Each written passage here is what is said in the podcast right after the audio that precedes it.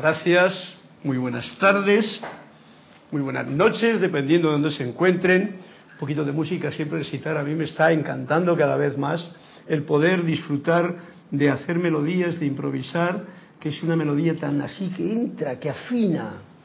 Y bueno, pues lo tengo que tocar, como veis, no el estilo indio, sino el estilo panameño de las clases de Serapis Bay, porque para vuestra información, como todos sabéis, el sitar se debe de tocar, o es la forma original de tocarlo, sentado, una pierna aquí, y entonces en el suelo, que es la mejor, la forma más correcta, para sentir y para ponerlo de una forma adecuada, etcétera, etcétera. Pero bueno, yo tengo que hacer, como diríamos, de tripas corazón, y entonces hacer una versión nueva de esta forma de tocar, en este caso concreto, para poder compartir con vosotros pues esas pequeñas esas pequeñas melodías aquí, pero grandes, si las pudiésemos poder, si las pudiésemos sentir con toda la fuerza que la música tiene cuando nuestros sentimientos están escuchando, sin ningún ruido mental. Porque la música tiene esas dos variantes. La música y todas las cosas que hay en el plano de la materia. Las podemos ver de dos formas. Una forma así, con mucho ruido en la cabeza, con lo cual generalmente no vemos nada, no sentimos nada no olemos nada, no disfrutamos de nada prácticamente, simplemente está el rum rum, que es la, ¿cómo se llama? la interrupción del sentimiento, y otra pues sería parar, detener todo ese esa parte mm, mental y entonces sentir. Y ya en la profundidad del sentir, cada cual que entre hasta lo más profundo del océano o que se quede, pues bueno, nadando con un snorkel un poquito así, eh, como no en la superficie del todo, otros se quedan hasta en la playa y no entra ni el agua, porque eso es, eh, es un símbolo del sentimiento. Podría, uno siente la superficie, bueno, siento el agua, siento el sol, siento tal, pero cuando te metes en lo profundo del sentimiento, cuando el silencio se genera en uno, pues entonces la capacidad de sentir es mucho mayor. Y eso os pido ahora mismo para que podamos sentir esta clase de hoy que se llama, como todos sabéis, la voz del yo soy, que es esta, mm, estas mágicas palabras que nos trae siempre el amado Maestro Ascendido Saint Germain en el libro de la voz del yo soy, volumen número 2, y que hoy tenemos un, un capítulo súper especial. Para mí es el más importante. Muchas veces lo hemos dicho, wow, ¿qué pasa aquí? Yo ya me sé la lámina, que estamos hablando del capítulo 68, descripción de la lámina de la magna presencia yo soy. Todos sabemos esta lámina primera que nos trajeron aquí y cómo esto es lo más importante para el reto diario que tenemos eh, en, en eso, en sentir ¿En sentir a quién? En sentir a la presencia, en sentir la vida, en sentir todo. Y muchas veces lo damos como por algo que yo ya me sé. Mira, pues sí, la lámina, mira, no sé qué, no sé qué, el Mansasta y tal. Y así se dice y no es así la cosa. Por lo tanto, hoy vamos a apretar las clavijas de esa afinación a ver si sentimos lo que realmente las palabras originales de Guy Ballard aquí nos van a poder llevar a conexionar con el poder que tiene esta visualización y la especial, especial hincapié que hacen los maestros, o en especial el amado maestro Saint Germain, y que pongamos atención en la lámina que es como una pequeña guía simbólica de lo que es lo que no se puede ni pintar, que sería el conocimiento o la experiencia de la presencia. Bien, pues muchas gracias a todos y eh, tengo que decir que gracias a Cristian, que está ahí en la cabina, que podráis reportarle sintonía, hacerle preguntas también si es que viene a cuenta sobre la lámina, vais sobre la lámina que está en la página, este capítulo, página 29, cuando llegue. Por supuesto, también cuento con todos ustedes para que me ayuden en escoger un cuento de Anthony de Melo, para ver quién de vosotros puede hacer que amanezca algo especialmente interesante en esta clase, gracias a vuestra participación. Eh, la magna y todopoderosa presencia yo soy en mí reconoce, saluda, bendice a la presencia victoriosa en cada uno de sus corazones. El asunto de hoy, como he dicho, va a ser la lámina de la presencia y también el libro de Manuel. Y voy a empezar yo hoy con un cuento, mira por dónde para abrir camino antes de pasar. Voy a leer un cuento yo, que dice así, déjame contarte una historia sobre la muerte. Tú vives un tiempo de la vida, ¿no? Vives un tiempo de la vida, que pueden ser 70, 80, 90 años. Vamos a suponer 90. Al final de este tiempo tú dices a aquellos que están a tu alrededor de tu cama de muerte y les dices, oh, qué vida más larga. ¿Por qué habré vivido 90 años? ¿Ya sabéis cuántas cosas he hecho? ¿Habéis visto cuánto he trabajado? Y entonces vas y te mueres. Ahora te despiertas en el otro plano y preguntas, a un ser de luz que hay allí, ¿por cuánto tiempo he estado fuera? Y el ser de luz que está contigo te responde, pues nosotros casi no, no hemos notado tu ausencia. Tú justamente te sentaste y desapareciste, o te levantaste y desapareciste por un segundo y aquí estás de nuevo. Y le dice, ¿qué clase de sueño has tenido esta vez? Para que veamos que ya Calderón de la Barca, colega ya de mi tierra, decía que la vida es sueño. Y la gente no lo ha interpretado más que a su manera. Pero yéndonos al cuentecito este, vemos que en realidad todo lo que a cada uno de nosotros nos pasa en el plano de la tierra, en esta escuela de aprendizaje, en realidad no es más que un sueño que nosotros vamos generando, consciente, inconscientemente, con nuestros conceptos, con nuestras falta de, eh, con nuestras creencias, con nuestras búsquedas, con nuestras experiencias, con nuestros deseos, que unos se cumplen, otros más tarde, otros son, nos hacen llorar, otros nos hacen reír. Pero ¿qué es en el fondo un sueño? ¿Qué clase de sueño estamos teniendo ahora? ¿Voy por el sueño que yo tengo? ¿Voy por el sueño que otros me han planteado y que no es mi sueño? Y esa es la pregunta que le dijo el ser de luz a ese ser cuando desencarnó. Déjate de trabajo sin lo que hiciste. Estás aquí ahora. ¿Qué clase de sueño has tenido? Y entonces viene ese, eso sería como digamos el juicio final.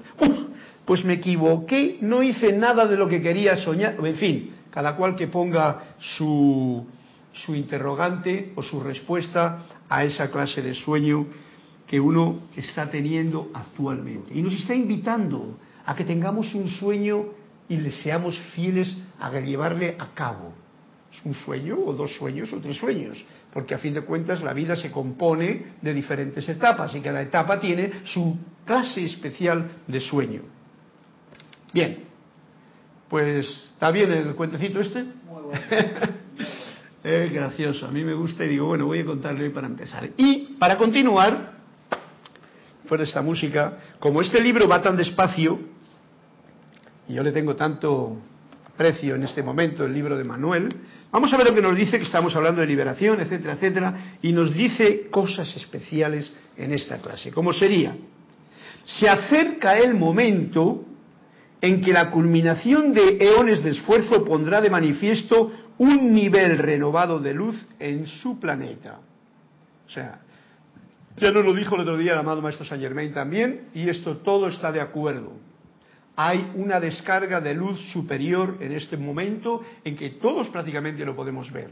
Hay una comunicación instantánea, hay una forma de conocer cosas que uno no podría conocer nunca de otra manera, como son toda esta gente que se dedica a ponerlos a través de la televisión, de la tal, todos los mm, documentales que te llevan a Alaska, te llevan a una parte, te llevan a otra, te llevan a la vida de la gente, y uno en casa puede aprender, porque uno está viendo y teniendo una, conciencia más amplia. Eso es luz, eso es manifestación, porque cuando están hechos con gozo y con alegría, y no me refiero a estos otros documentales en los que te hablan de cómo disparan bombas en aquí y allá, ya sabéis que esos son sueños pobres que cuando uno se muera y tenga, y por yo pues yo tuve un sueño, el hacer una bomba y, matar gente. Pues fíjate tú, qué pobreza de sueño. Pero cuando es un sueño como diciendo, mira, tuve un sueño, enseñar la madre naturaleza, enseñársela filmando y disfrutando de ello a toda la gente que no tenía acceso a esas posibilidades. Como un amigo mío, Félix Rodríguez de la Fuente, que era de allá de, mi tierra, y que tenía un programa maravilloso en la televisión que era de El hombre y la tierra.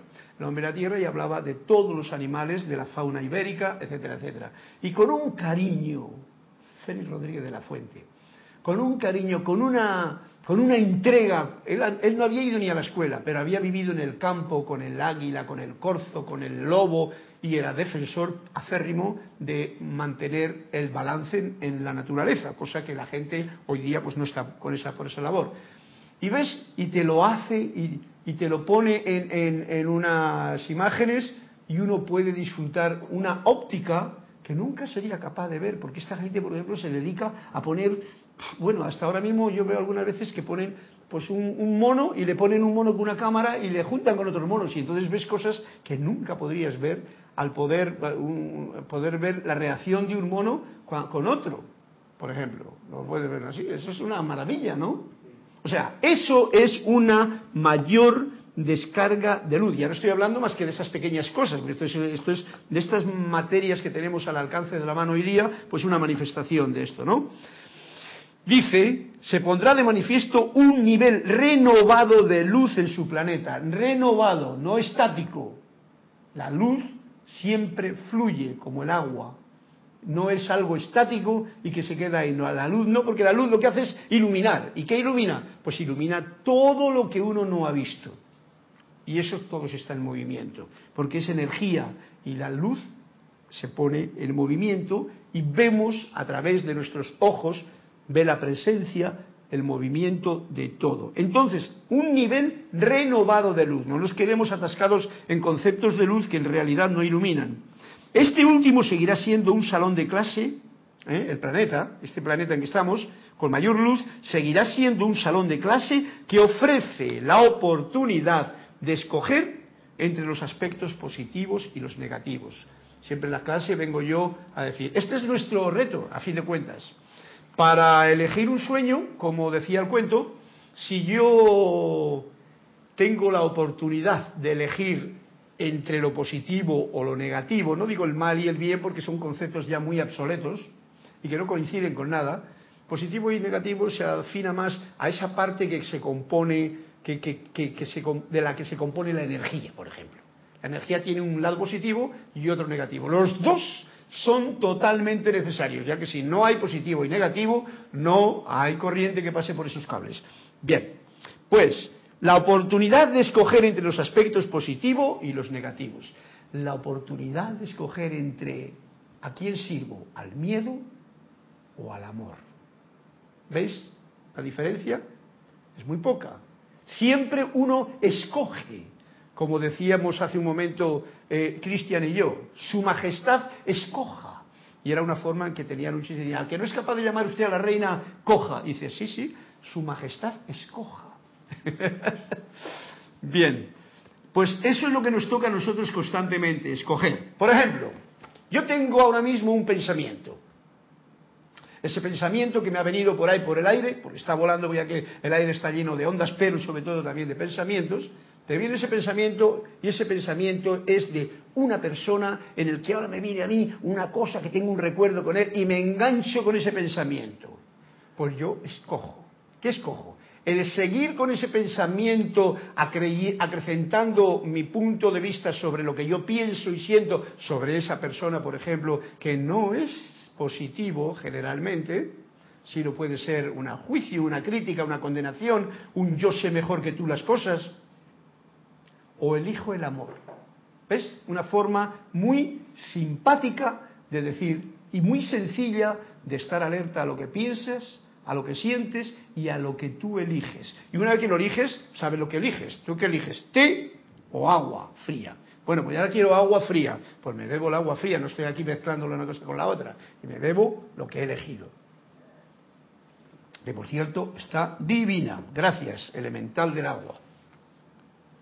¿Elijo bendecir al elemental del agua o elijo estar duchándome sin darme cuenta de que el agua es el que purificador de todo ese estrés que tiene mi piel y mi cuerpo. Y sigo con mi rum rum, como decía antes, dándole caña a otros pensamientos y a otras cosas, sin siquiera darme cuenta de que me estoy duchando, por ejemplo. Yo elijo, tú eliges. ¿Qué es lo que eliges? Pues esto es lo que la oportunidad que nos está ofreciendo este salón de clase con mayor luz ahora, porque al tener mayor luz vas a tener más cosas para elegir.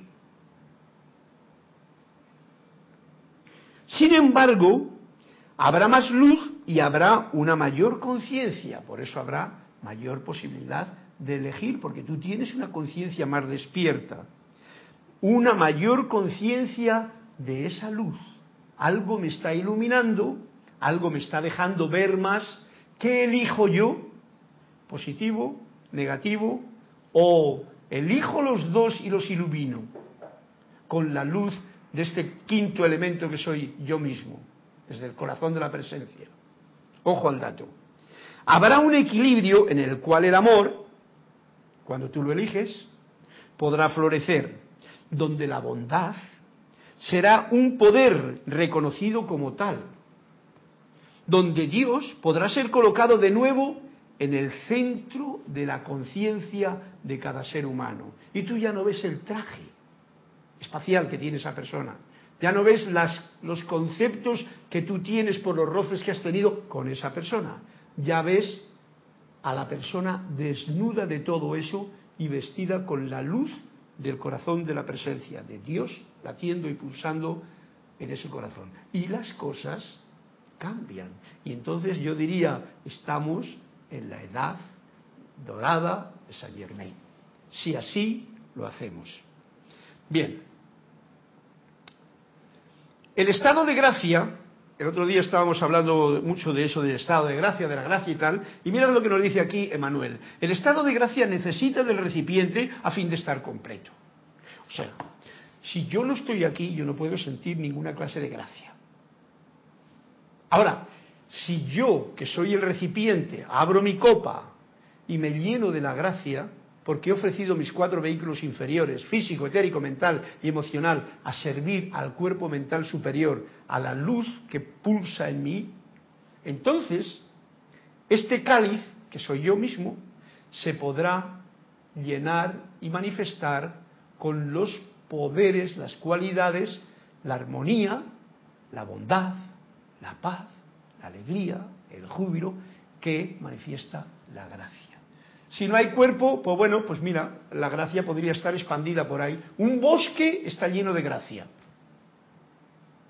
Un mar está lleno de gracia. Ya sea en calma o ya sea en tormenta. Una puesta de sol está llena de gracia. Pero lo importante aquí es yo que he venido a trabajar en esta escuela, que esta escuela está llena de gracia. Aunque la pisoteemos la gracia por todos los lados, está llena de gracia, como diría la Madre María. Así es que veis lo importante que es este concepto para tenerlo en cuenta. El estado de gracia necesita del recipiente a fin de estar completo. Esto me trae a colación una cosa bien importante. Si mi, mi, mi recipiente, o sea, mi cuerpo, mis cuatro vehículos inferiores, no están limpios, hay qué embarrosa y em, eh, embarazosa va a estarse sintiendo la gracia dentro de ese recipiente. Y esto nos trae una cuestión a colación. La importancia, como siempre han dicho los, eh, seres de luz que nos están rodeando, de mantener el cuerpo, los cuerpos eh, purificados, limpios. la copa limpia. Casi, casi diría yo, esto siempre está nuevo, o sea que esto no es una copa vieja. Siempre que estemos trabajando en ella está nueva. Por lo tanto, no echamos gracia en, odre viejo o vino eh, nuevo en odre viejo, como decía Jesús, que ya veis que lo decía bien claramente. Ese no es la forma. Pero si nos está dando un punto. Si el estado de gracia necesita del recipiente a fin de estar completa la cosa, yo tengo una opción que necesito para sentir la gracia y es tener el recipiente limpio. Porque si no, mis cuatro vehículos no van a sentirse nada graciosos, no van a sentir esta gracia que en el fondo en realidad está dentro de mi recipiente. Bien, seguimos. Los sostiene la mano de Dios. ¿A quién lo sostiene? A todos nosotros. Los está sosteniendo la mano de Dios. Y son ustedes, somos nosotros, amados absolutamente, que no nos quepa duda. Y cuando este amor pueda ser recibido, se completa el circuito. ¿eh? Ok. O sea, estamos llenos de gracia, pero no nos enteramos porque tenemos el recipiente sucio y no la vemos. O sea, tenemos a la presencia dentro, todos, todos, ¿eh? el hecho de que nosotros ahora tengamos algunos conceptos como más mentalmente clarificados no quiere decir que los demás no lo tengan. Todo ser humano está sostenido por la mano de Dios. Ya hablaremos luego de lo que es la máquina presencia, de la lámina de la presencia y cómo nos sostiene esta luz que entrando por el cerebro pulsa a través del propio corazón. Y cuando ese amor, el amor de Dios, puede ser recibido, que es de lo que se trata, que nosotros ahora podemos poner en práctica, se completa el circuito. El positivo y el negativo se junten y la iluminación viene al lugar. Lo podemos, lo estoy explicando con entendible, está el positivo, está el negativo. Si yo me tiro a hablar del negativo y del negativo y soy negativo porque elijo lo negativo y me olvido lo positivo, no hay circuito, no hay iluminación. Si yo me tiro por lo positivo y me pongo tan místico que no me doy cuenta de que lo negativo está ahí, pues me tira por el otro cable de la corriente. Tampoco pasa nada. Pero si yo equilibro con la luz que pulsa en mi corazón, el positivo y el negativo, y coloco como diría aquí, cierro el circuito con una gran lámpara, entonces ya se completa lo que hemos venido a hacer aquí. Pero eso no un momentito, enciendo una luz y la apago, porque esto es lo que ocurre con la lámpara. Yo aquí la apago así y he abierto el circuito, la pongo así y cierro. ¿Qué es lo que tengo? Una iluminación debido a la potencia de, de la bombilla, pero punto y final. Ahora, un ser humano es mucho más, porque estamos hablando de esta luz electrónica de la presencia. Bien, seguimos. Al irse uno acercando cada vez más a la fuente, que es lo que hace cuando uno junta el positivo y el negativo, se junta más con la fuente, que es la luz que pulsa en ti, todo este estado de gracia que está dentro de uno mismo, hay un momento que es difícil describir en cualquier idioma. Por eso, yo me hace mucha gracia cuando la gente habla de Dios, cuando la gente habla de la presencia, con una facilidad, cuando en realidad, cuando hablas de eso, lo único que puede hacer uno es reírse y sentir el gozo de haber podido experimentar, ya sea por un poquito o por un poquito más, lo que es el gozo de la presencia. Las palabras no hacen más que enturbiar ese cáliz. Pero bueno, como estamos en este plano, pues la gente trata de mostrar al otro lo que todavía no ha experimentado, porque si lo hubiese experimentado no se hablaría con palabras, se hablaría con, ¿cómo? Pues con que la luz ilumina. Y entonces te daría una radiación de gozo, de alegría, de entusiasmo, de comprensión, de bondad, de, de, risa. Risa porque es como, digamos, el, el mundo, el planeta del conocimiento del verdadero ser. Produce risa. ¿Y se ríe uno de qué? Por las tonterías que uno estaba haciendo en el tiempo que ha estado eh, pasando hasta que se ha dado cuenta de ello. Por eso dice que es, hay un momento que es difícil de escribir en cualquier idioma. ¿eh? Cuando uno se acerca a la presencia, hay un momento en que no se puede describir, no se puede hablar. Por lo tanto, en silencio es la mejor vehículo. La música incluso hace que las cosas fluyan de otra manera. Y es entonces que la danza de la eternidad realmente comienza. Pues vamos a avanzar porque la danza, el baile, la alegría, el júbilo de mover la energía de tu propio cuerpo, eso es un punto tan importante y que se manifiesta de verdad, no cuando se ha aprendido los pasos, como acuerdo yo que muchas veces aprende la gente a bailar, el 3x4, un, dos, tres, un vals, y te van a una clase y te dicen, no, mira, un, dos, que no le pisé, y todo es mental. El baile es, es el baile, es esta danza que nos está explicando aquí. Es entonces que la danza de la eternidad realmente comienza, cuando uno fluye totalmente en la unidad. Y con la alegría y el gozo mueve cualquier parte de su cuerpo en la dirección que sea y está en balance y en equilibrio con la totalidad. Y si lo quiere organizar, lo organiza porque es Dios en acción. Y todo es bello, todo es bonito, todo es la danza de la eternidad, en la que estamos nosotros aquí, pero un poquito apretados por este traje que un día nos pusieron cuando nacimos, son los conceptos, las creencias y todo eso que estoy diciendo, y que nos aprietan y nos hacen sentir incómodos. Bien, ya termina la cosa de este capítulo. Vamos a, darle un poquito a esta página y así termino el, primer capítulo, me parece que estábamos. Sí, el primer capítulo de Manuel. Y llevo ya unos cuantas clases. Y le, preguntan a Manuel, porque esto es, es, importante con lo que viene después. ¿Cómo ves tú a los seres humanos, Emanuel? ¿Cómo ves tú a los seres humanos, Emanuel? O sea, ¿cómo nos ve este ser de luz, Emanuel, a todos los seres humanos, a nosotros? Y dice así, cuando ve un alma ve una luz cristalina, pura, expandida y muy bella. Cuando veo un ser humano, o sea, el alma es esa conciencia que está metida dentro del ser humano. Cuando veo al ser humano, por ejemplo a mí, Cristian, a tú mismo, veo esa misma alma, pero por lo general muy apretada, como he dicho ahora mismo, apretada en este traje que estamos metidos. Nos, metemos en un traje desde pequeños aquí, miedo, conceptos, esto es así, esto es lo. Ese es el traje en el que vivimos. El alma vive apretada en esos conceptos. Y entonces dice, por lo general la veo muy apretada. Está luchando bajo un recubrimiento de matices atenuantes que causan que su esplendor, ese esplendor que veía cuando veía el alma, permanezca atrapado bajo las cualidades áureas más opacas. Y esto es lo que ocurre y por eso se desarrolla así el ser humano, todas estas cosas que estamos viendo y que digamos que son tan, llamémoslo, denigrantes para un ser humano en evolución en el siglo XXI. Porque en el tiempo de las cavernas igual, bueno, podría ser, y en aquel tiempo se llevaban mejor que ahora, porque había menos rollo. Las mujeres se quedaban en casa haciendo la comida, cuidando a los niños y tal, y los otros a cazar mamús, por ejemplo. para traer comidita a casa para que comiese no mi familia, sino toda la tribu, porque había para todos.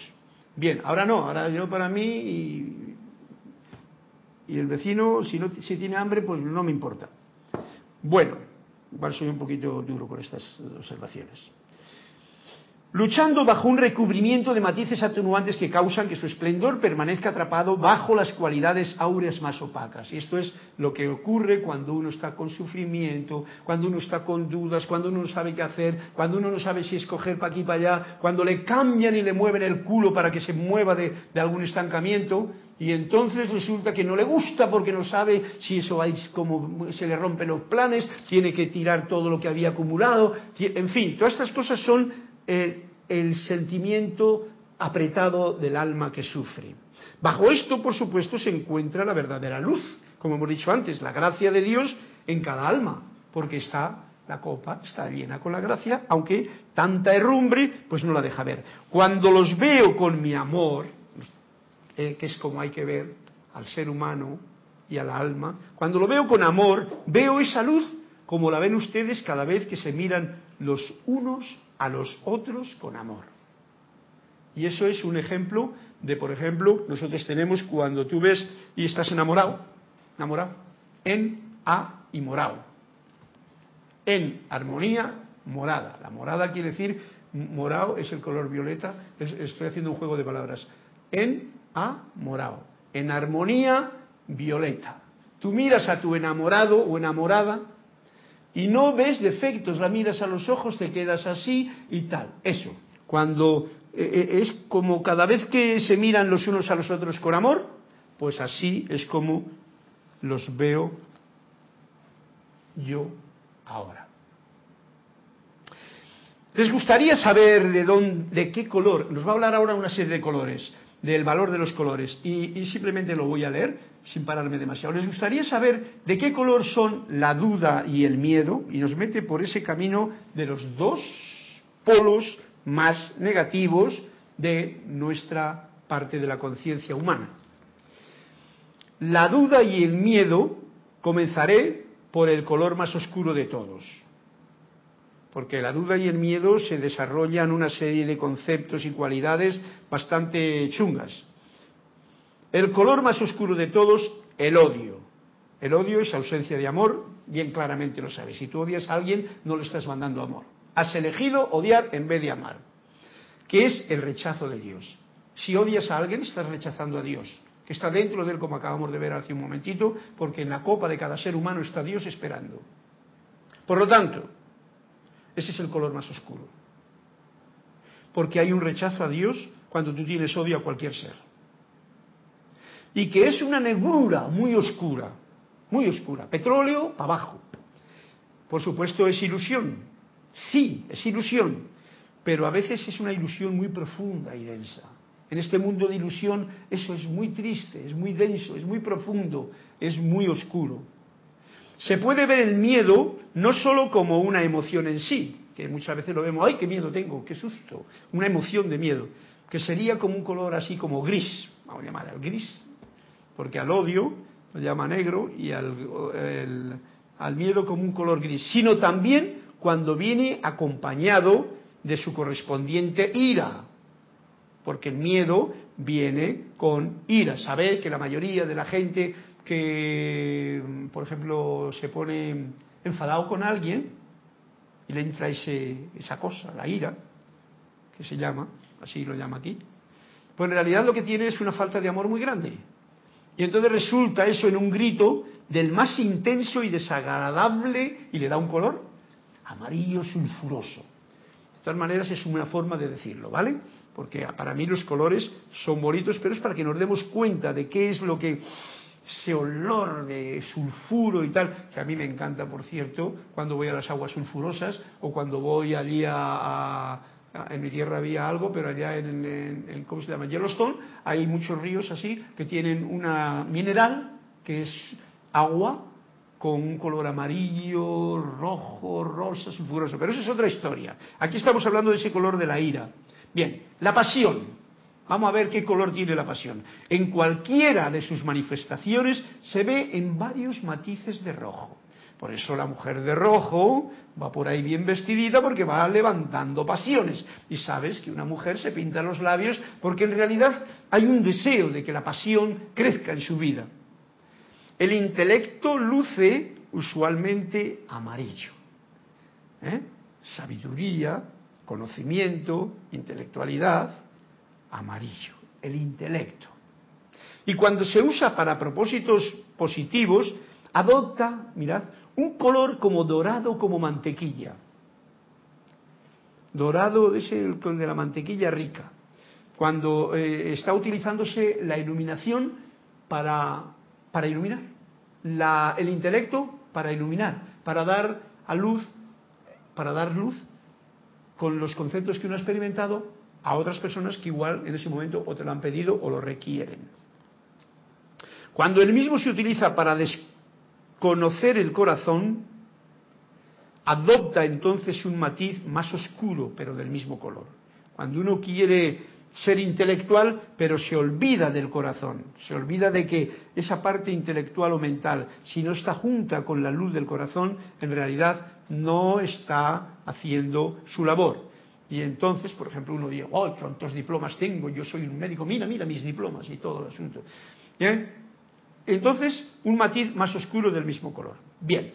El verde, como todos sabéis, es curación. Y ya sea la curación que se está dando en el cuerpo o el anhelo por curar a otros. Y eso va con un color verde. Esto último generalmente se mezcla con un rosado tenue que es el amor. Y está hablando de un amor humano. Bien, el amor de Dios, por supuesto, ¿qué color va a ser? ¿Qué color? ¿Qué queda? El blanco. ¿Por qué? Porque se tiene todos los colores del arco iris. El, el plateado es la comunicación al hablar. O sea, ahora mismo podría, si hubiese una máquina, una, ¿cómo se llama? Una, una cámara Kirlian que pudiese mm, visualizar el color que está saliendo, pues por ejemplo, de mis palabras, que son de las palabras del maestro aquí, entonces sería un color plateado. Cuando se habla de la verdad, tiene brillo y resplandor. Por eso la verdad siempre ilumina, porque es resplandeciente y es brillante. Cuando se rechaza la verdad o se usa para manipular, que hay muchas veces que se usa, entonces se torna en un gris acero.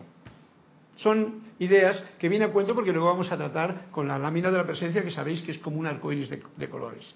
El azul es un rayo muy radiante, irradia, cuando está conectado a una espiritualidad en expansión o a la relación empática entre seres humanos. Los seres humanos utilizan el azul y hay una relación o interrelación que es elevadora. Hay también un azul más profundo, igual de claro y bello, que se refleja en las emociones profundas, que ustedes sienten cuando se encuentran en comunicación directa y verdadera con su propio yo interior. Esto es como el azul profundo cuando uno entra dentro del silencio de su propio corazón, de la presencia, de este mar profundo que aún nos queda por descubrir. La lavanda y el violeta, violeta, son colores del espíritu. Por lo general, aunque no necesariamente, los espíritus guías usan estos colores cuando se les aparecen a ustedes por primera vez. Ya, ya veis lo que ocurre con el amado Maestro Saint Germain, que tiene ya ese resplandor de la llama violeta y que nos la ha traído para que seamos conscientes y la utilicemos. Luego nos hablará también el Maestro cómo. El dorado es el color del amor de Dios. Y todo el mundo, a través de la disposición y del compromiso que ustedes tengan con los trabajos implícitos en el llamado. Ese es el color del amor de Dios en realidad. El blanco es general y el dorado es cuando uno ya pone esa luz dorada de la divinidad. Ustedes están conscientes de todas estas cosas, porque todas estas cosas no lo hace más que recordárnoslas. Nosotros todos las sabemos, aunque las hayamos olvidado o tiremos más por un color que otro sin saber por qué. Porque, por ejemplo, la mayoría de la gente, no sé por qué, porque está de moda, se pone en el negro. ¡Hala! ¿Qué es lo que anda por ahí viviendo? Ya nos ha dicho. Ira, odio, ausencia de amor, rechazo de la divinidad, mucho sufrimiento. Te he visto de negro. Y qué contento que estoy yo con mi colorcito. Y si alguien se piste de color, de color, de colorines, le llaman como payasete. Bien. Les hablo para recordarles lo que cada uno de ustedes experimentó en sus primeros días. Para que sepamos que en un principio, cuando estamos en las primeras edades doradas, nosotros disfrutábamos la alma nuestra, porque la parte del cascajo del, ¿cómo se llama?, del, del traje espacial este que tenemos ahora, pues no, ese no se enteró. Se está enterando ahora otra vez, recordando. Eh, experimentó en sus primeros días cuando veían los colores que rodeaban a la gente en sus respectivas vidas.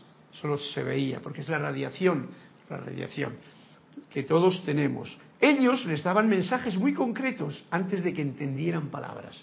Fijaros, es un dato muy especial porque si nos pudiésemos afinar nuestro sentimiento y nuestra visión y pidámoslo a los seres de luz, que nos den esa visión para simplemente, sin tener que hablar, uno pueda ver, ver los colores que está expresando ese alma a través de este cuerpo en este momento. Y entonces muchas veces te ahorrarías una serie de palabras como son consejos, decirle al otro lo que tiene que hacer, decir si esto me gusta o no me gusta de lo que tú haces, porque ¿qué le vas a decir a una persona que está irradiando un color dorado y blanco y, el color eh, y, violeta, por ejemplo. Pues lo único que puedes hacer es darle un abrazo y empaparte de ese color. Porque todo lo que hables, a no ser que venga de, de esa compartir, como decía, de los colores azul, pues será una especie de interferencia que lo único que va a hacer es tratar de desarmonizar a esa persona y quitarle ese color para darle el color que tú tienes. Bien, y Manuel nos dice, los ve a todos como arcoíris. Y hablando de esto, que es el capítulo que ya hemos terminado, para seguir el próximo día, eh, arcoíris. Y vemos aquí, que es la clase de hoy, los arcoíris que nos muestra la lámina de la presencia. Por lo tanto, vamos a pasar a esta lámina, a no ser que Cristian tenga alguien que reportar sintonía, me parece que no hay nadie por ahí, ¿no? ¿Y cuentos? ¿Hay cuentos también? Bueno, pues vamos a ver si hay un cuento mientras tanto, porque el cuento que he contado yo no quita a los demás. Juan Carlos Plazas de Bogotá, Colombia, pidió la página 96. 96. Juan Carlos, muchas gracias. Hasta Bogotá. Se ha, reportado Carlos Flor Narciso de Mayagüez, Mayagüez, Puerto Rico. Yari Vega Bernal de Panamá, Yari. Elizabeth Aquino, San Carlos, Uruguay, Juan Carlos Plaza, Bogotá, Colombia, María Montserrat de Santiago del Estero, Argentina, Eric Campos de Heredia, Costa Rica y Roberto ¿Cómo, cómo? Fernández. ¿Quién? Eric Campos. Eric Campos de Heredia, Eric Costa Rica. Campos desde Costa Rica, un fuerte abrazo. Y, y- y han dicho en la página 96. Pues vamos rápidamente a la página 96 porque tiene que ver también con este color. Con este color que nos ha estado mar- marcando antes Emanuel. Este color del odio, de la ira y tal. Y lo llama así el cuento. Juan Carlos, si no lo entiendo, me lo explicas tú. Violencia. Título del cuentecito. El maestro no se cansaba de repetir que la culpabilidad, toda culpabilidad, es un funesto sentimiento del que hay que huir, hay que huir, perdón, como del mismísimo diablo. Bueno, nos está tocando una tecla que hay que darla con cariño. La culpabilidad tiene que ver con toda clase de culpabilidad. Cuando yo culpo a alguien de algo, cuando yo culpo a los políticos, cuando yo culpo a la mujer, cuando yo culpo al hombre, cuando yo culpo a mi hijo, cuando yo culpo o cuando yo me culpo. Todo, porque ese es importante. Es un funesto, ya le podemos poner el color como el del miedo y la duda, y que tiene que ver con, y la ira también, un amarillo sulfuroso y además un oscuro y además una falta de reconocer a Dios en ti y en los demás. Porque nunca la gracia puede hacer sentirte culpable. Por lo tanto, seguimos. Eso es lo que decía el maestro. Es un funesto sentimiento del que hay que huir como del mismo diablo. Ese es un ejemplo, ya sabes, como de una víbora que te quiere picar. Pongo yo el caso. Pero, ¿acaso no tenemos que odiar nuestros pecados? Dice uno de, uno de sus discípulos. Oye, no hay que, hay que odiar, ¿eh? odiar. ¿eh? Ojo al dato, que se, todo se enhebra, Juan Carlos, con lo que hemos estado leyendo. ¿Acaso no tenemos que odiar nuestros pecados? ¿Eh? Le dice el discípulo, dice, maestro, cuando tú te sientes culpable, no son tus pecados los que odias, estás odiándote a ti mismo. ¿Vale? Como decía en la parte de la gracia, si nos está sosteniendo la mano de Dios y nosotros no sabemos verla, si yo me estoy apaleando a mí mismo, antiguamente la gente se ponía cilicio, se daba por aquí, se daba por allá, porque se odiaba y se decía, ¡ay, pecador de mí! Todos esos conceptos que son ese traje que nos hemos metido o que nos han metido a través de las edades, las religiones, todo lo que nos haga sentirnos así, son traje pequeño de miedo y de culpa y de miedo y de ausencia de amor en realidad. Ausencia de amor, para ser más finos. Por lo tanto, comprendido Juan Carlos, no tiene misterio. Sí que tiene algo que es una lección a aprender. Es un funesto sentimiento, cualquier clase de culpabilidad, ya sea a otro, a otros, a la vida, a la gente, a Dios, y hay que huir como del mismo diablo, como de serpiente cascabel que está loca por darte un picotazo, o alacrán. Me gusta más esos, poner esos símbolos, porque generalmente ninguno de esos animales, ni la serpiente ni el otro, si no les molestas, nunca te hacen daño. Pero cuando uno, le molestas porque le hace sentirse culpable, y entonces dice, ah, sí, yo culpable, anda ya, te persigo y te pincho. Y por haberte metido e interrumpido su tranquilo eh, estado de gracia como animal en el lugar donde se encuentre. Bien, vamos entonces ahora, gracias Juan Carlos, gracias a todos vosotros que habéis, eh, como diría yo, reportado sintonía y os habéis dado este toque que me hace sentirme más feliz de poder decir, estoy hablando no solamente para una cámara, sino estoy hablando o emitiendo ondas con el mayor gozo por esta oportunidad, sino también estoy ante unos oídos receptivos, unas almas que son, como decía eh, Manuel aquí, eh, luces cristalinas, puras, expandidas y bellas, que así son vuestras almas ahora y así lo considero yo también, ahí en la distancia.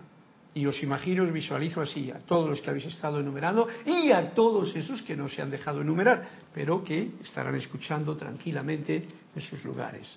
Gracias y mil bendiciones a todos ante esta luz de Dios que nunca falla. Descripción de la lámina de la magna presencia yo soy. Como os he dicho al principio, esta es una clase muy importante. Vamos a poner ojo al dato y comprenderlo mejor. No es paja, no es viruta, es importante. La figura inferior y ya que yo todos lo sabéis, ¿no? Pero bueno, voy poniéndolo aquí, la figura inferior, si Cristian ahora se va a poner ahí con la máquina y todo, pues lo podemos ver con mayor claridad. La figura inferior representa el cuerpo humano de carne, todo totalmente claro. La superior representa la presencia de Dios individualizada, lo cual es el cuerpo electrónico, ese arco iris de colores de la magna presencia yo soy. Entre el cuerpo de carne que está ahí abajo y eh, no sé si me puedo levantar aquí así y da igual. ¿Eh? Entre el cuerpo de carne que está aquí y el cuerpo, vamos a poner esta parte para no irnos demasiado lejos, el cuerpo de la magna presencia yo soy, cuerpo electrónico, em, se encuentra el cuerpo mental superior. Vamos a llamarle a este rayo de luz que entrando por la cabeza viene por aquí. Es una forma de denominarlo. Eh, una forma igual de tangible en su propia octava, como tu cuerpo de carne lo es aquí, pero no aparece en la lámina, ¿ok? O sea que esto, en las octavas esas que no podemos hablar de ellas, porque lo interferiríamos todo, ¿eh? al hablar del Cristo, al hablar de, lo que está en los planos interiores, uno no puede hablar, porque no hace más que meter la pata, pues ahí está la situación de que ese es un cuerpo lo mismo que está el cuerpo físico aquí nuestro. Bien, eh, constituyes tu inteligencia discernidora y selectiva. Esta parte del cuerpo mental superior es la inteligencia discernidora y selectiva, discierne y selecciona. O sea, que no mandes discernir a la presencia, ah, digo, a la presencia de tu cuerpo físico solamente, porque no vas a encontrarte con mucho discernimiento. Probablemente lo que tendrás son son soluciones que te da tu propio intelecto. El cuerpo mental superior, cuerpo mental superior, conoce la perfección de la presencia, conoce aquí porque está anclado en el corazón, y también la imperfección de la creación indeseable de lo que el humano ha traído así, pero no acepta la imperfección en su mundo. O sea que tú nunca, con toda la basura que tengas aquí, puedes ensuciar la luz de todo ese cuerpo mental superior que está en el plano. Si hay alguna pregunta al respecto, no duden en, eh, o alguna duda que tengan, en echarla hoy a la palestra, porque eh, vendrá bien el comprenderlo como Dios manda. El rayo de luz que va desde el corazón de la presencia a través de la coronilla de la cabeza, anclándose en el corazón del cuerpo de carne, este rayo de luz, que es lo que simboliza o donde podemos poner este concepto de cuerpo mental superior o crístico, es la vida. Vida es la luz, es la sustancia, es la energía, es la inteligencia y es la actividad mediante la cual el cuerpo físico tiene vida y se le permite desplazarse en este plano.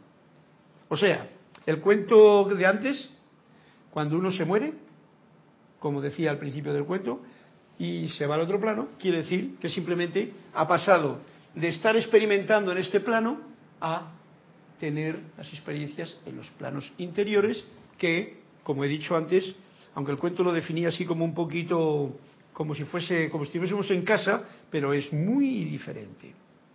Vida, luz, sustancia, energía, inteligencia y actividad mediante la cual el cuerpo físico tiene vida y se le permite desplazarse en esta escuela que en la que estamos. Cuando vuelves la atención, cuando vuelves la atención a la magna presencia yo soy, que es este concepto que nos ha dado el maestro para que sepamos que está dentro de uno mismo, aquí arriba y dentro de uno mismo, concepto, es un concepto, pero viene de unas manos elevadoras. Este rayo de luz y energía comienza a crecer e intensificarse, hasta que el punto de luz dentro de cada célula de tu cuerpo de carne le responde. Y aquí, es, fijaros, fijaros si responde porque esto está funcionando constantemente y entonces por eso incluso las células crecen y duran pues 80, 90 años, ¿no? porque si no, si no hubiese aquí esta vertida de luz y de sustancia y de, y de energía, nos quedaríamos así como tipo feto, ¿no? Y no, como veis. Este rayo eh, entra dentro de cada célula de tu cuerpo de carne y la carne le responde. Esto sabiéndolo tú o siendo ignorante de ello. Esto es algo que pasa. Yo lo considero así y no tengo problema en expresarlo de esta forma. Entonces, porque es la luz la que hace que funcione mi bombillo. Antes le veíamos. Y esto tiene también, el Saint Germain nos lo dijo en, la clase anterior, hace unas clases en el libro primero, eh, de darse cuenta de que viene desde la glándula pineal hasta abajo por los dos nadis, que son los dos rayos de energía, y lo llamaba así, en rosa y azul, los dos cables de la corriente, por donde sube la energía y baja y se expande. Entonces se da inicio al proceso de descargar las cualidades más densas del cuerpo de carne, gracias a esta luz que baja, como lo indica la presencia. A medida que esto se va intensificando, el esplendor conforma un tubo de luz alrededor del cuerpo de carne. Cuando se intensifica, cuando se intensifica, solamente se intensifica más cuando tú pones la atención en ello, alimentas eso, practicas como buen pianista o instrumentista o estudioso, practicas el, la conexión con la atención en la presencia. Entonces, dice, se da inicio al proceso de descarga de a medida que esto se va intensificando, el esplendor, el resplandor, el esplendor conforma un tubo de luz alrededor del cuerpo de carne. Muy importante, este tubo de luz es el tubo de luz protector. Pero fijaros una cosa importante. Puedes invocar a la presencia, a la acción, para hacer este tubo de luz tan invencible, tan impenetrable, que una bala, ni una bala podría penetrarlo. ¿Eh? ¿Cuándo nos hemos dado a esa labor? Los policías no lo hacen porque para hacerlo se dicen, no, no, chaleco antibalas y bueno, si me dan en la cabeza pues me mataron. Pero por lo menos en el corazón pues como que no me van a dar. Bien, puedes invocar a la presencia, a la acción. ¿Qué quiere decir esto? Que yo por mí mismo no puedo hacer esta cosa porque la situación del tubo de luz no viene porque yo invoque desde mi parte humana este tubo de luz protector. Esto hemos de darnos cuenta porque yo muchas veces le he notado, se equivoco, antes me daba bien claramente cuenta, pero luego se deja uno enrollar por las cosas que se dicen y, y cambia hasta incluso patrones por lo que escucha. Hemos de darnos cuenta de que es la presencia, es la luz, es la vida, es la energía, la sustancia, la inteligencia y la actividad la que genera esto. La parte humana no genera nada de esto. El tubo de luz no le genera un pensamiento de tubo de luz, protégeme. ¿eh? Hay muchas veces, hay antiguamente los, los, ¿cómo se llaman? Los, los, truidas y toda esta gente lo marcaban, pero porque había una conciencia, un, un, círculo protector. Los indios, esa gente tenía una conciencia. Yo no sé cuál era porque no estaba allí, pero bueno, igual sí.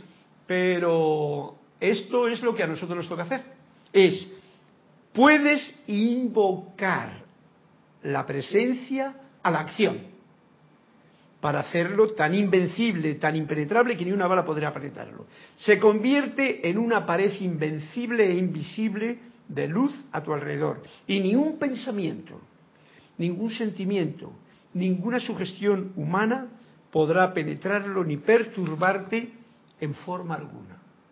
Veis que esto ya es un estudio profundo de lo que estoy haciendo con lo que significa, porque si no hacemos este tubo de luz, nos entra de todo. Y hacerlo bien requiere esa calidad y cualidad de silencio para contactar con la presencia, que es la que le dices, cárgame de luz, pero que se, se resplandezca. Esto nos hace con una frase como que de Santa María Madre de el tubo de luz, ven. Ojo al dato. Ni un pensamiento, ni sentimiento, ni gestión humana podrá penetrarlo ni perturbarte en forma alguna. Por lo tanto, creo que yo, yo, vosotros no lo sé, igual si estáis todos ya con una, una gracia bien manifiesta, pero yo sé que aún me queda mucho por hacer en este nivel. Y por eso estoy dando y recalcando y compartiendo, gracias por estar ahí, esta clase de la lámina de la presencia con todos ustedes. Esta es una de las más grandes necesidades que tiene la humanidad en la actualidad. O sea, recordémonos, guerreros de la luz, que si no tenemos este tubo de luz protector, no porque lo has invitado con un decreto desde tu parte humana, pensando que voy, a, hacer el, voy a hacer el tubo de luz protector, pero mientras tanto voy a ver si desayuno y... eso no va por ahí. Por lo tanto, dejemos de jugar al metafísico teórico y empecemos con una práctica realmente poderosa. Luego viene algo que está aquí, que se ve bien claro, todos lo sabéis, pero no se trata de saberlo, sino de qué significa esto.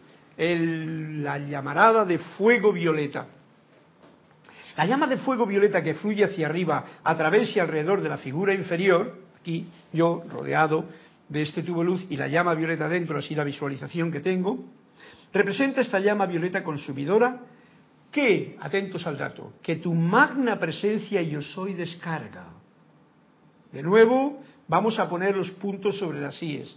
No soy yo el que mando al fuego. Es una prepotencia, diría yo, de la personalidad cuando se cree que puede, puede ordenar al fuego a que haga algo. Es, soy yo el que humildemente pido o invoco para que la magna presencia yo soy descargue cuando lo invoco correctamente, pidiendo que su acción, la acción natural del fuego violeta, pase a través de mí y de mi mundo. De mí y de mi mundo. Mi mundo es todo lo que tengo aquí y que se expanda encima por ahí. Para consumir toda creación discordante, pasada y presente.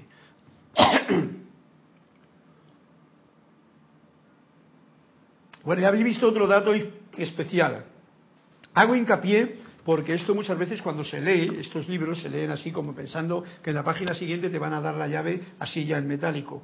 Y aquí realmente te están diciendo, el amado Maestro Saint Germain, algo que si se nos pasa desapercibido y no lo hacemos bien, no pasa nada. Pero uno se cree que sí. Y luego vienen las consecuencias. Pues que, que no pasa nada, pues no avanzas, te estancas. Y sigue hablándonos de lo que es el uso de la llama violeta consumidora, que es imperativo. El uso de la llama violeta consumidora es imperativo. Es el único medio por el cual se puede disolver para siempre toda acumulación indeseable. Se puede consumir y aniquilar su causa y su efecto de todo lo indeseable. Cada quien debería invocar la presencia, la acción, para pasar la llama violeta consumidora desde los pies, subiendo a través de los cuerpos físico, emocional y mental, como un soplete, disolviendo y consumiendo por siempre toda cosa o condición indeseable que el ser humano ha traído así. O sea, herramienta de trabajo número uno si queremos eh, avanzar. Y sabemos de dónde y por dónde viene esta esta herramienta y cómo viene. Esta es la única manera mediante la cual puedes liberarte de la rueda de nacimiento y muerte. Si no haces esto con fuerza, en realidad tu cáliz no, como decía Emanuel, va a, el recipiente, mm, aunque esté con la gracia, tú no te vas a enterar de ella. Y tendrás otra vez que volver a, a soñar un sueño como este que nos está indicando. Todo aquel que piense que no es imperativo ni necesario utilizar la llama violeta consumidora, encarará su gran error cuando ya sea demasiado tarde. O sea que ahora tenemos la posibilidad de soñar un sueño hermoso. Mi cuerpo físico, con toda la pureza que necesita, es mi sueño para tener un templo de, este, de esta gracia manifiesto en todo momento. Y sabéis que estamos en un momento y una etapa en que hay mayor luz para que lo pueda hacer uno mejor. No nos quedemos con los métodos solamente antiguos, sino que hay tiempos ahora que están creciendo con más, eh, como decía, luz, eh, más, no sé cómo decía por aquí, con mayores cualidades de esta luz para poder ver con claridad todo. Bien, todos los encarnados en este mundo han sentido sentimientos discordantes. Todos. Yo, tú, cualquiera de los que venimos aquí. Han pronunciado palabras negativas. Han abrigado pensamientos imperfectos y discordantes. Lo cual entraña mucha cantidad de sustancia y energía calificada con discordia, con odio, con, eh, con eh, como decía el cuento, con culpabilidad, todo girando dentro y alrededor del cuerpo en el aura del propio individuo, ensuciando este cáliz que es el recipiente que necesita la gracia para manifestarse. Todos, por lo tanto, tenemos una oportunidad de soñar un sueño hermoso de ahora en adelante. Em, todo aquel que ha logrado la ascensión, la ascensión, incluyendo al amado Maestro Jesús, tuvo que utilizar la llama violeta consumidora para disolver sus propias creaciones humanas, antes de que la sustancia de su cuerpo de carne pudiera vibrar a una rata que le permitiera ascender. Todos tendrán que hacer esto algún día, y es la única manera mediante la cual alguien puede autoliberarse y convertirse en maestro de la energía doquiera que se desplace por el universo. Ok, pues ahí dejamos ya el asunto porque la otra parte de la lámina que viene aquí, antes de que termine, pues lo leeremos en la próxima clase, Dios mediante. Por lo tanto, muchísimas gracias a todos los que han reportado sintonía. Muchas gracias, Juan Carlos, por este cuento en el que nos invita a huir de cualquier sentimiento de culpabilidad, ya sea de otros o de uno mismo, ante cualquier situación, porque eso ensucia nuestro cáliz y entonces con la bendición y la música de la presencia, que es la que se manifiesta en sus corazones, os doy las gracias por su presencia y que sea la luz de Dios que nunca falla la que nos mantenga alerta para que estas lecciones que nos da el amado Maestro Saint Germain las podamos llevar a la práctica con la mayor fuerza posible. Muchas gracias y hasta la próxima oportunidad.